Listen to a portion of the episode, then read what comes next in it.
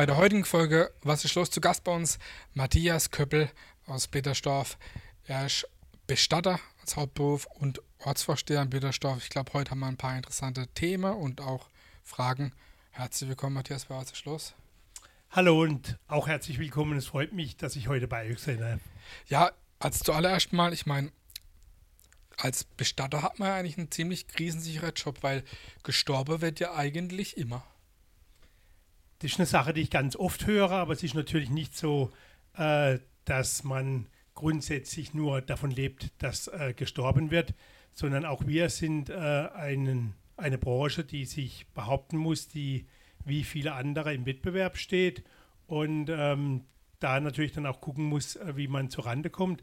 Aber wir haben mit Sicherheit einen sehr interessanten Beruf und äh, lernen sehr, sehr viele Menschen kennen, auch sehr, sehr viele unterschiedliche Menschen. Vor allem wahrscheinlich auch sehr intim natürlich oft, ne? Wie gesagt, bei uns äh, kommen vom Sozialhilfeempfänger bis zum Professor äh, alle Gesellschaftsschichten vor. Äh, das macht sehr spannend, aber natürlich äh, bekommen wir auch Einblicke äh, in Familienangelegenheiten, die nicht für die Öffentlichkeit bestimmt sind. Klar. Wie hast du dich, wieso hast du dich damals vor ein paar Jahren für die Berufswahl des Bestatters entschieden? Was hat dich da, da so gereizt? Bei mir war es tatsächlich so, dass ich gelernter Schreinermeister bin. Und äh, in der Schreinerei meiner Eltern wurden früher schon Bestattungen mitgemacht als Nebenerwerb. Mhm. Und ich bin damit mehr oder weniger auch groß geworden. Das war damals beschränkt auf Plittersdorf ähm, auf wenige Fälle im Jahr. Und dann hat sich irgendwann aber klar gezeigt, dass man es entweder professionell gestalten muss, sprich von der Schreinerei abgekoppelt, oder dass man es dann irgendwann bleiben lässt. Und ich habe mich für die erste Variante entschieden und habe dann irgendwann die Schreinerei bleiben lassen. Okay. Ich meine, wir kommen jetzt alle aus einer schwierigen Zeit, aus der Corona-Zeit. Ähm, die Frage ist halt auch ein bisschen schwierig, sind während Corona mehr Leute gestorben oder gab es einfach nur mehr zu tun oder war das einfach nur, sind die Leute anders da gestorben? Weil gerade bei den Beerdigungen war es natürlich auch so, da gab es natürlich Beschränkungen und so weiter. Es ist differenziert zu betrachten. Zum einen waren zumindest bei uns im Jahr 2020 sogar deutlich weniger Sterbefälle als in den Vorjahren. Nun sind wir natürlich als Einzelunternehmen nicht repräsentativ, aber 2020 waren es zumindest mal weniger. 2021 dafür mehr als üblich. Äh, insgesamt waren die Trauerfeiern aber doch schon ähm, sehr viel anders, als man es aus den Vorjahren gewohnt war. Wir hatten äh, beispielsweise in der ersten Corona-Phase ähm, sehr kleine Trauerfeiern, da waren teilweise nur zehn Personen zugelassen. Dann lange Monate, äh, Phasen, wo nur 30 Personen zulässig waren. Und dann hat sich langsam gesteigert, bis vor wenigen Tagen jetzt die Maskenpflicht in der Halle und die Kontaktnachverfolgung aufgehoben wurde. Und die beiden Dinge haben uns schon sehr viel Arbeit gemacht, die Kontaktnachverfolgung vor allem äh, und natürlich auch immer wieder die Diskussion mit einzelnen Besuchern, ob es denn sinnvoll und notwendig ist, eine ja, Maske zu tragen oder nicht. Ähm, solche Dinge haben halt einfach den Beruf oder die Tätigkeit in den beiden Jahren äh, ja, verändert. Mhm. Kamt ihr mit den Corona-Regelungen selber als äh, Bestattungsinstitut einigermaßen gut zurecht so? Also wir kamen damit gut zurecht, weil es für die Trauerfeiern immer Sonderregelungen gab. Es gab natürlich Beschränkungen der Teilnehmerzahl, aber insgesamt waren die Regelungen äh, leichter zu ertragen als für Gastronomen beispielsweise. Es gab bei uns keinen Total-Lockdown, also keine äh, kein Verbot, Trauerfeiern durchzuführen. Und es gab auch nie eine 3G-Regel oder 2G-Regel auf dem Friedhof, mhm. weil die äh, Trauerfeier immer als religiöse Veranstaltung anders gewertet Wie wurde. In der Kirche, ja. Ne? Genau. Aber man ist dann trotzdem froh, dass es jetzt auf jeden Fall generell wieder normal ist, dass auch die Leute alle wieder Abschied nehmen können und trauern können, wie es eigentlich früher gewohnt war. Ne? Das ist da jetzt. Ich hoffe, dass die Normalität äh, Bestand hat. Im Moment äh, wäre ich persönlich äh, der Meinung, dass es besser wäre, in geschlossenen Räumen weiterhin eine Maske zu tragen. Das ist sowieso klar. Wir empfehlen das auch weiterhin, äh, aber natürlich ähm, müssen wir die Schritte in die Öffnung gehen und auch wieder lernen, uns gegenseitig ohne Maske anzuschauen, auch wieder lernen, in äh, größeren Gesellschaften uns zu bewegen. Mhm. Und äh, da merkt man schon, dass Corona was verändert hat. und auch die Leute äh, verändert hat. Mhm. Wie viele Sterbefälle hattet ihr jetzt oder wie viele begleitest du pro Jahr? Wir sind ein relativ kleines Unternehmen. Normalerweise begleiten wir um die 150 Sterbefälle im Jahr. Das können auch mal ein paar mehr sein oder ein paar weniger äh, mit äh, wachsender Tendenz, aber das ähm, muss man halt immer von Jahr zu Jahr sehen und das ist auch ganz unterschiedlich. Äh, da sind welche dabei, die einen äh, sehr geringen Aufwand machen, die sehr geringe äh, ja, Unterstützung benötigen, aber es gibt halt auch immer wieder Dinge, die mit sehr viel äh, Arbeit verbunden sind und auch sehr intensive Betreuung von Angehörigen erfordern. Beispielsweise, wenn äh, Kinder sterben, junge Erwachsene sterben. Ja, klar. Ja, wenn kleine Kinder betroffen sind, ähm, das sind die Dinge, die es dann wirklich schwierig machen. Mhm. Hat sich ähm, der Umgang mit dem Tod in den letzten Jahren verändert für euch oder für die Leute oder?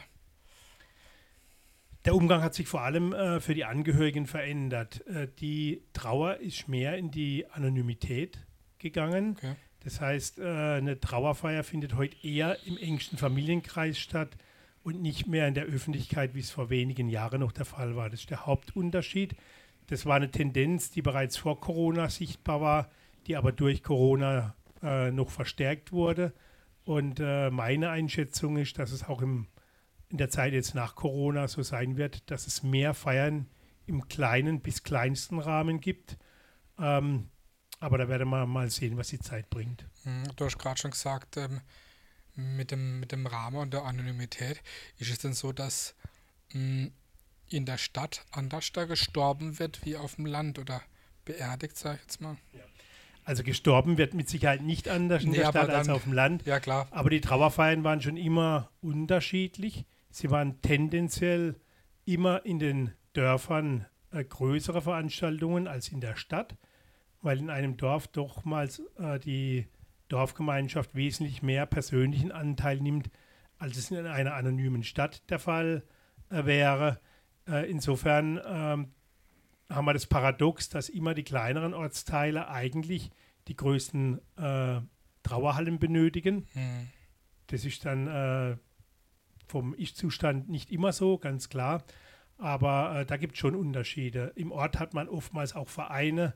Man ja. äh, ist äh, vielfältig engagiert und das sind Dinge, die sich auch bei der Trauerfeier niederschlagen, während äh, die Feier in der Kernstadt oder in Rastatt jetzt direkt oder in noch größeren Städten eher im Familien- und Freundeskreis stattfindet. Dann nimmt dann auch die, klar, vom, vom Verein die Leute teil und ist dann öfters mal eine größere Anzahl da. Genau. Welche Dinge gehen dir besonders nah, wenn jemand stirbt, wenn du jemand kennst, Kinder oder ja, gibt es da irgendwie? Eigentlich ist es beim Bestatter genau das gleiche wie bei jedem anderen Menschen auch. Äh, besonders schmerzhaft ist der Abschied von Kindern natürlich, mhm. ganz klar. Oder auch von jungen Erwachsenen. Das sind immer die Dinge, die äh, am meisten betroffen machen. Ähm, ich habe selber Kinder, das sind äh, Dinge, die dann nicht ganz spurlos an einem vorübergehen. Allerdings äh, muss der Bestatter auch in der Lage sein, äh, während dem Tag äh, die Trauer äh, der anderen zu begleiten und sie dann aber am Abend auch im Geschäft zu lassen. Das gelingt zu 80 Prozent, aber halt auch nicht immer. Hm, das wäre jetzt eigentlich auch meine nächste Frage. Wie, wie schafft man sowas dann abzuschalten und dann ja, vom, vom Beruf dann in, in, äh, nach Hause zu kommen und äh, den Kopf frei zu bekommen, auch gerade wenn man so ja, belastende Sachen hat im Alltag manchmal. Ganz einfach über eine intakte Familie. Ich habe äh, eine intakte Familie und äh, ich freue mich, wenn ich abends nach Hause komme zu meiner Frau, zu meinen Kindern äh, und ein eigenes Familienleben auch leben kann das ist bei uns nicht immer ganz einfach, weil ich auch kommunalpolitisch noch sehr engagiert bin. Aber äh, genau das ist die Stütze, die man benötigt, um auch mit solchen Dingen fertig zu werden.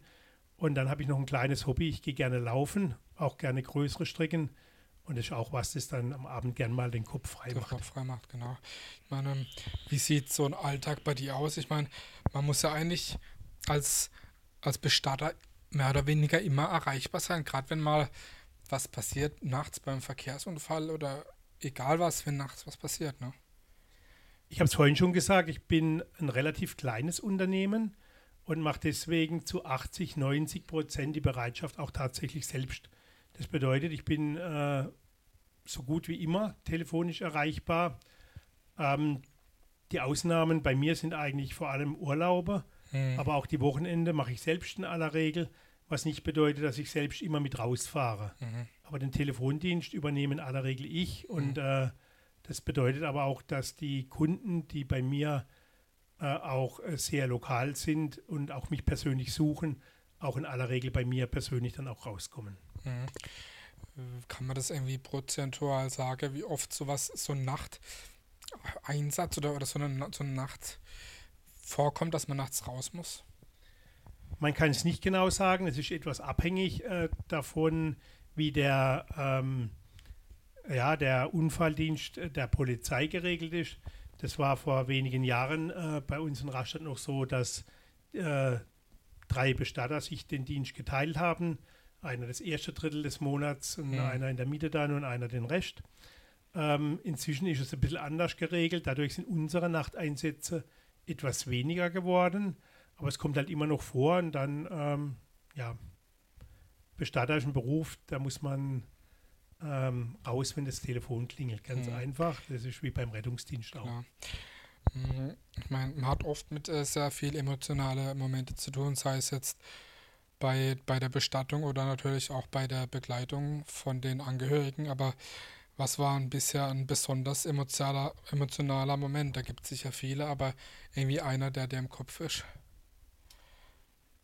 Gut, es gibt immer emotionale Momente und äh, ich möchte jetzt hier auf einzelne Fälle auch nicht direkt und detailliert mhm. eingehen, aber es gibt schon ganz bittere Dinge, die man äh, erlebt. Ich habe es vorhin äh, angesprochen, Kinder und junge Erwachsene sind solche äh, Dinge äh, und äh, wer schon mal eine Mutter zum offenen Sarg ihres Kindes begleitet hat, der hat einen bleibenden Eindruck und das ist durchaus mitunter ein sehr, sehr bitterer Moment, auch für den Bestatter.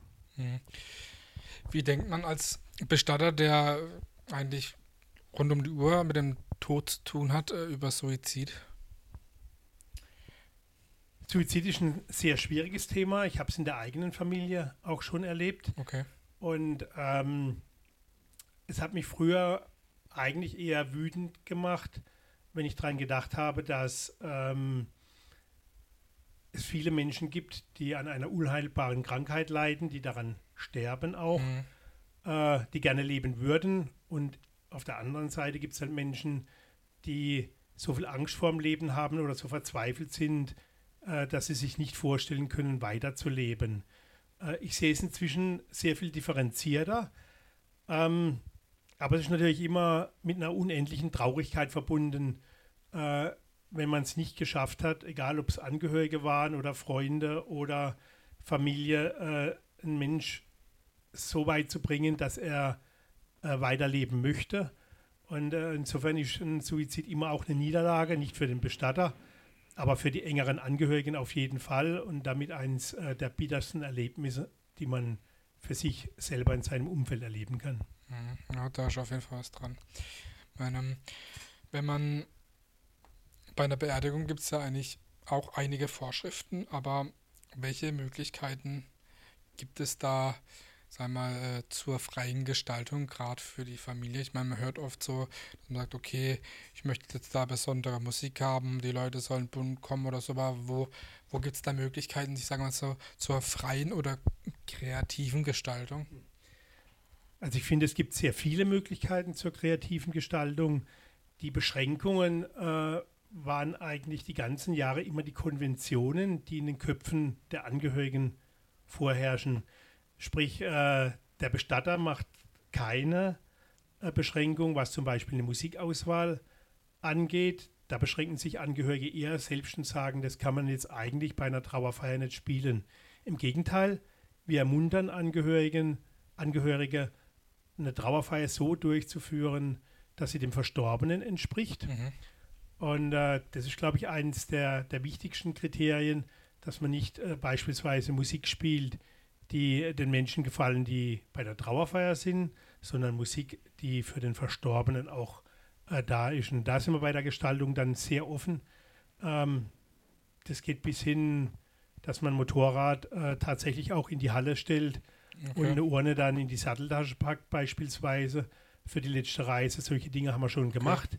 Okay. Äh, das ist kein Thema, aber da sind eher die Angehörigen dann die Bremse. Wobei man sagen muss, dass sich in den letzten Jahren da sehr, sehr viel verändert hat. Mhm. Die Leute sind kreativer geworden, sie sind offener geworden, sie suchen auch ähm, freiere äh, Möglichkeiten, auch der Beisetzung. Nicht jeder möchte heute mehr am Friedhof bestattet werden, nicht jeder möchte heute eine Trauerfeier, die auf dem Friedhof stattfindet. Also da sind die Konventionen etwas durchbrochen und es wird sich wohl auch in den nächsten Jahren so fortsetzen. Ist aber auch schön für, für viele auf jeden Fall. Es wird individueller und wir Menschen sind halt nun mal individuelle Wesen und insofern ist es begrüßenswert, mhm. ja. Wie schnell muss denn nach dem Tod beerdigt werden? Gibt es da Vorschriften? Zunächst mal muss man unterscheiden, ob wir von einer Erdbestattung oder von einer Feuerbestattung reden. Normalerweise gilt als Faustregel, dass ein Sarg nach maximal zehn Tagen bestattet werden soll. Ähm, das ist normalerweise bei einer Erdbestattung auch einzuhalten. Äh, in der Kühlung auch kein Problem, das mal etwas länger mhm. zu machen.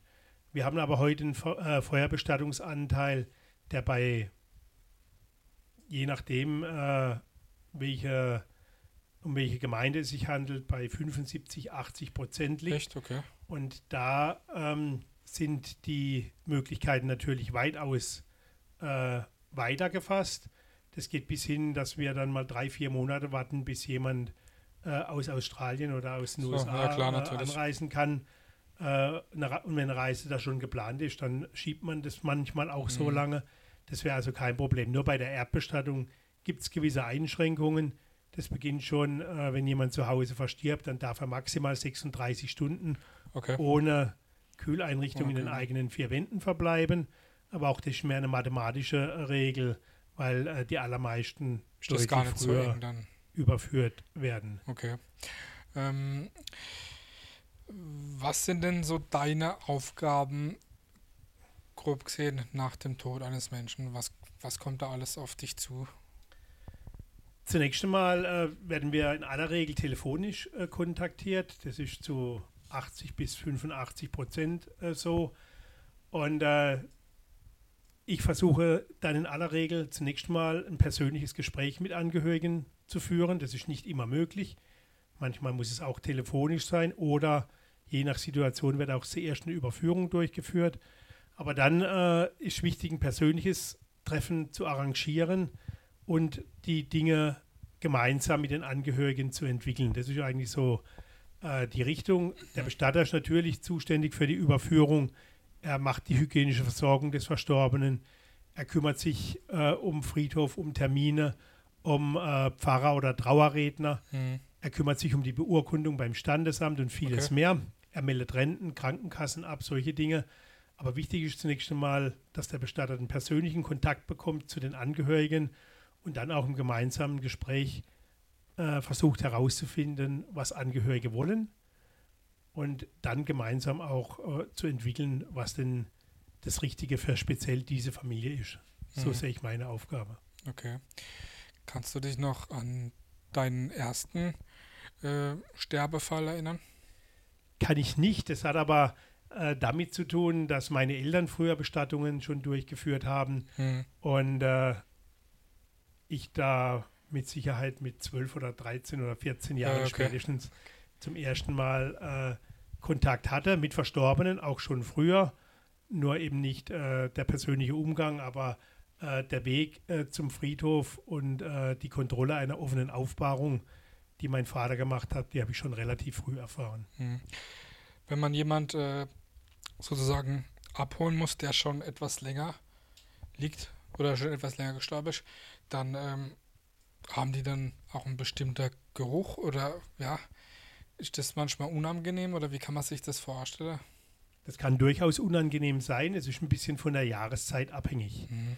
Äh, es gibt eine, äh, ja, im Prinzip eine Zweiteilung des Jahres. Im Sommer ist es deutlich schwieriger, weil dann eben die Fliegen unterwegs sind und mhm. es auch äh, zu einer Matenbildung beispielsweise okay. kommen kann. Im Winter ist es weniger problematisch. Es kommt vor, und äh, gehört äh, zum Klar. Leben, Sterben und Verwesungsprozess halt mit Mhm. dazu, klar. Was war denn der bisher äh, ausgefallenste Bestattungswunsch einer Familie oder der Hinterbliebenen? Ich möchte jetzt nicht äh, von ausgefallenstem Wunsch reden, aber wir haben äh, mit Sicherheit schon einige außergewöhnliche Dinge gemacht. Wir haben schon äh, ja, Verstorbene aus Thailand nach Hause geholt. Okay. Wir haben auch schon Urnen von hier nach China zur Bestattung verschickt. Also es ist durchaus so, dass wir weltweit unterwegs sind. Und äh, da gehören halt äh, Dinge dann auch mit dazu, ähm, die von, von einer Seebestattung Mhm. äh, in Nord- oder Ostsee äh, über eine Almbestattung bis hin zu einer Rheinauenbestattung sind Dinge, die wir schon gemacht haben. Auch verschiedene Verstreuungen sind äh, möglich. Da gibt es wirklich eine ganz, ganz große Bandbreite inzwischen und äh, wir sind auch immer bemüht, äh, die Wünsche der Verstorbenen, soba- solange sie einigermaßen rechtskonform sind, dann auch umzusetzen. Gab es auch mal lustige Momente? Es gibt immer lustige Momente bei uns. Die, äh, das Interessante am Bestatterberuf ist ja nicht nur der Umgang äh, mit Verstorbenen, sondern vor allem der Umgang mit ganz vielen Menschen aus unterschiedlichen Bevölkerungsschichten. Mhm. Ich habe vorhin gesagt, wir haben vom Hartz-IV-Empfänger bis zum Professor ähm, die ganze Bandbreite im Kundenkreis. Und äh, auch die Trauer ist ganz unterschiedlich. Es ist nicht gesagt, dass der studierte Kunde der ist, der mit der Trauer besser umgeht und die Dinge besser bewältigen kann als eine einfache Familie oder umgekehrt. Und es bietet halt ganz, ganz viele spannende Momente.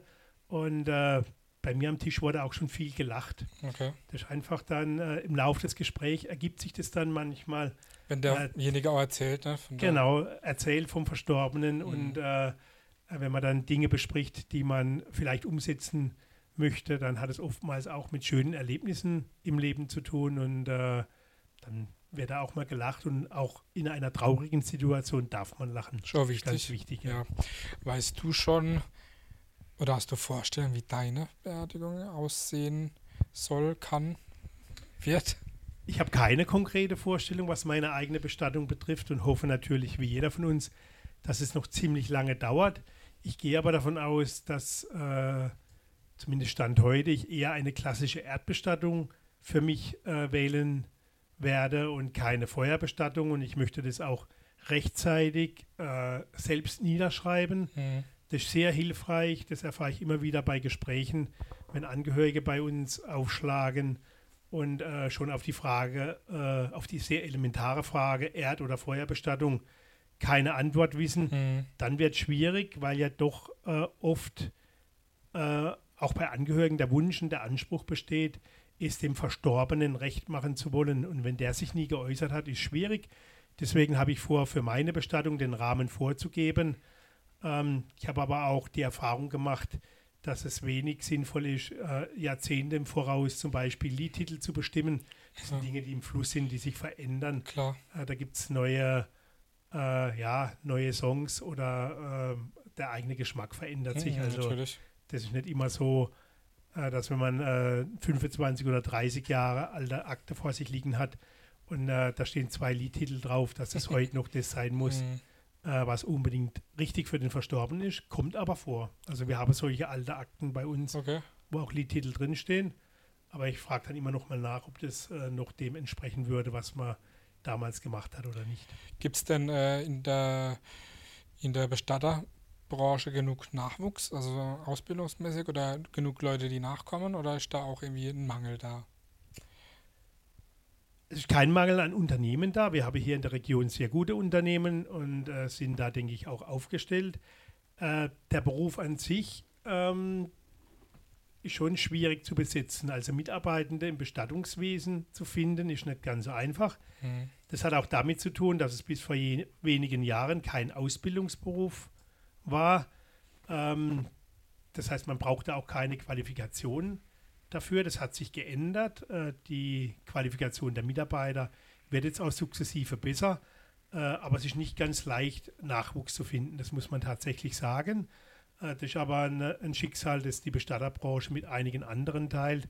Arbeitskräfte sind äh, oder junge Arbeitskräfte eher Mangelware. und werden es in den nächsten Jahren noch wesentlich mehr werden. Mhm. Ich habe es ganz am Anfang schon angesprochen gehabt. Du äh, bist auch noch Ortsversteher von Blittersdorf. Erzähl mir da ganz kurz, was denn da deine oder die, die Aufgaben sind von einem Ortsvorsteher. Das ist ja ein bisschen anders da wie jetzt ein, ein Bürgermeister, ne?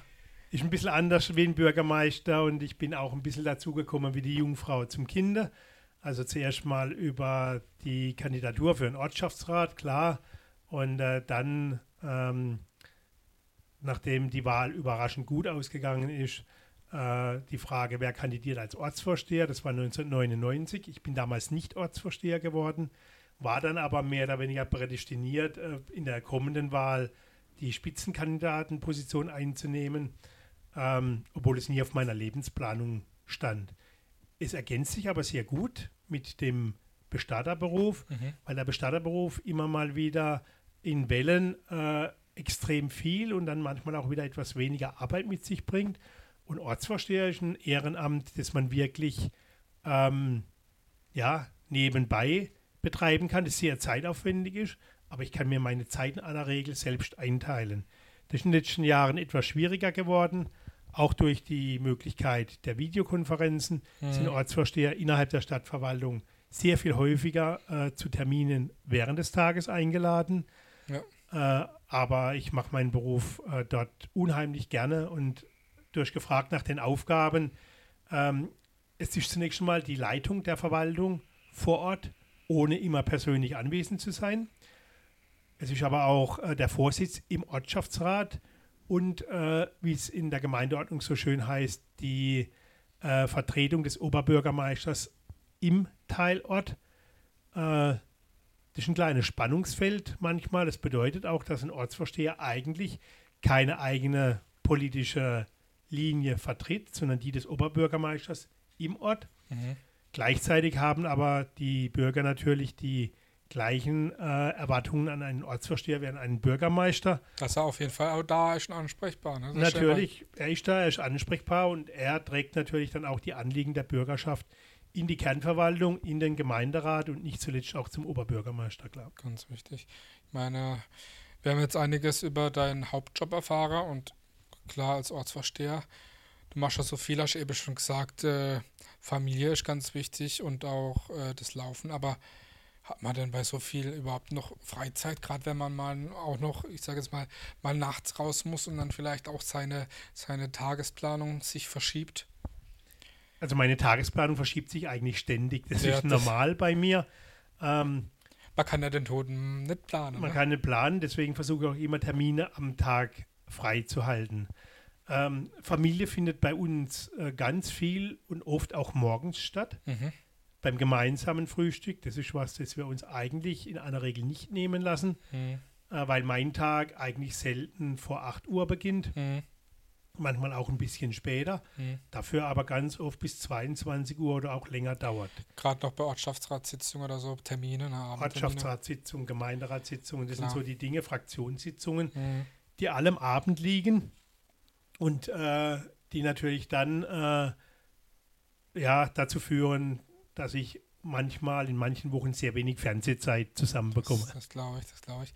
Wir sind jetzt auch schon am Ende. Eine Frage, die ich jeden Gast immer am Ende stelle. Was ist für dich Heimat?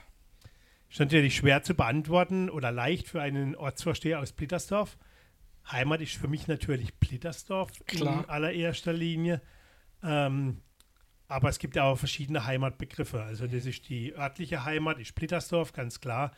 Aber äh, das Wichtigste, der wichtigste Anker, das habe ich vorhin am Anfang schon mal gesagt, ist die Familie eigentlich.